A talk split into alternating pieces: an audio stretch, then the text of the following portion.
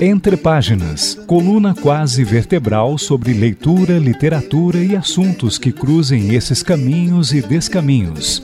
Sejam todos bem-vindos.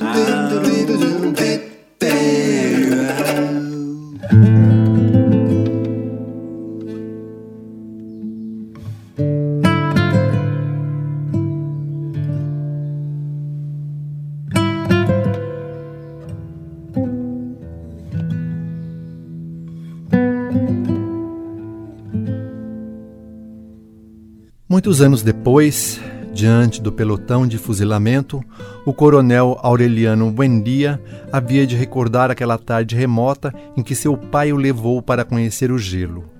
Macondo era então uma aldeia de 20 casas de barro e taquara, construída à margem de um rio de águas diáfanas que se precipitavam por um leito de pedras polidas, brancas e enormes como ovos pré-históricos. O mundo era tão recente que muitas coisas careciam de nome e, para mencioná-las, se precisava apontar com o dedo. Todos os anos, pelo mês de março, uma família de ciganos esparrapados plantava sua tenda perto da aldeia e, com um grande alvoroço de apitos e tambores, dava a conhecer os novos inventos. Primeiro trouxeram um imã, um cigano corpulento, de barba rude e mãos de pardal, que se apresentou com o nome de Melquíades, fez uma truculenta demonstração pública daquilo que ele mesmo chamava de a oitava maravilha dos sábios alquimistas da Macedônia.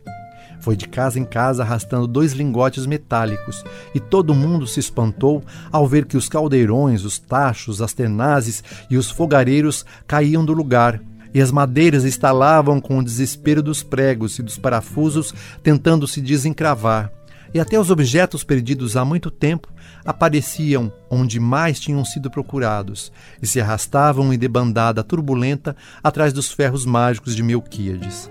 As coisas têm vida própria, apregoava o cigano com áspero sotaque. Tudo a questão de despertar a sua alma.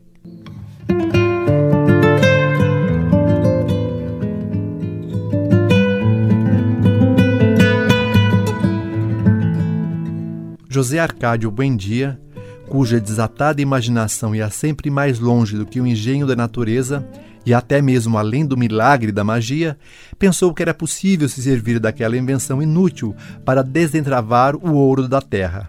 Melquíades, que era um homem honrado, preveniu-o.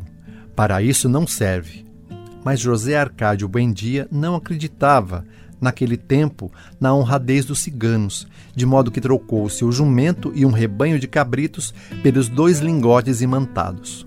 Úrsula Iguarã, sua mulher, que contava com aqueles animais para aumentar o raquítico patrimônio doméstico, não conseguiu dissuadi-lo. Muito em breve vamos ter ouro de sobra para assoalhar a casa, respondeu o marido. Durante vários meses, empenhou-se em demonstrar o acerto das suas conjecturas explorou palmo a palmo a região, inclusive o fundo do rio, arrastando os dois lingotes de ferro e recitando em voz alta o conjuro de Melquíades. A única coisa que conseguiu desenterrar foi uma armadura do século XV, com todas as suas partes soldadas por uma camada de óxido, cujo interior tinha a ressonância oca de uma enorme cabaça cheia de pedras.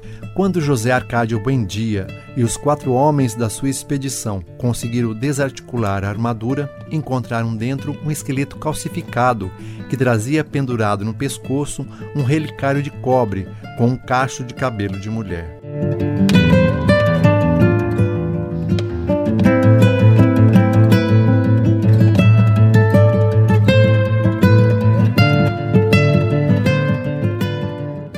Março, os ciganos voltaram. Desta vez traziam um óculo de alcance e uma lupa do tamanho de um tambor, que exibiram como a última descoberta dos judeus de Amsterdã. Sentaram uma cigana num extremo da aldeia e instalaram um óculo de alcance na entrada da tenda. Mediante o pagamento de cinco reais, o povo se aproximava do óculo e via a cigana ao alcance da mão. A ciência eliminou as distâncias, apregoava Melquíades. Dentro em pouco, o homem poderá ver o que acontece em qualquer lugar da terra sem sair da sua casa. Num meio-dia ardente, fizeram uma assombrosa demonstração com a lupa gigantesca. Puseram um montão de capim seco na metade da rua e atearam fogo nela, pela concentração dos raios solares. José Arcádio Buendia, que ainda não se consolara de todo do fracasso dos seus imãs, concebeu a ideia de utilizar aquele invento como uma arma de guerra. Melquíades, outra vez, tratou de dissuadi-lo, mas terminou aceitando os dois lingotes imantados e três peças de dinheiro colonial em troca da lupa. Úrsula chorou de consternação. Aquele dinheiro fazia parte de um cofre de moedas de ouro que seu pai acumulara em toda uma vida de privações e que ela havia enterrado debaixo da cama, à espera de uma boa ocasião para investi-las.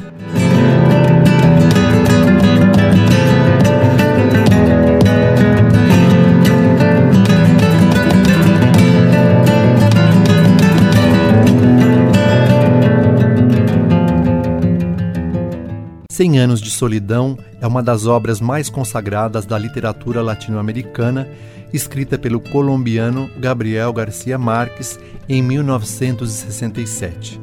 Na trágica história da família contada na linha temporal de 100 anos, Gabo cria uma literatura fantástica em que as coisas nem sempre parecem ser o que são e os sentidos vão muito além das aparências, mostrando as cicatrizes abertas de uma América Latina ainda em construção. O livro foi traduzido em 37 línguas e vendeu dezenas de milhões de cópias. Está entre os mais lidos e traduzidos no mundo todo e deu ao autor o Nobel da Literatura em 1982. A Netflix promete um feito que há tempos era esperado: a adaptação da obra para as telas. A ideia é uma série de TV sob a supervisão do filho do escritor. Não é à toa que existem 100 edições da história dos Buendia pelo mundo afora. O site Literary Hub reuniu todas elas, desde a primeira edição, lançada até hoje. É interessante observar como cada capa se transforma de acordo com o contexto de publicação. Na Holanda, por exemplo, e curiosamente, um exemplar traz o quadro Abapuru de Tarsila do Amaral como capa. O texto lido foi o início de 100 anos de solidão de Gabriel Garcia Marques.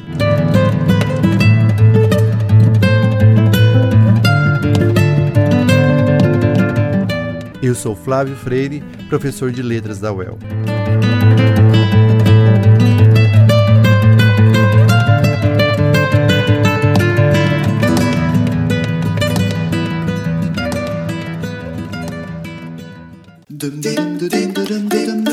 Entre Páginas, Leitura, Literatura e Afins. Uma ação do projeto Laboratório de Escrita Criativa da UEL.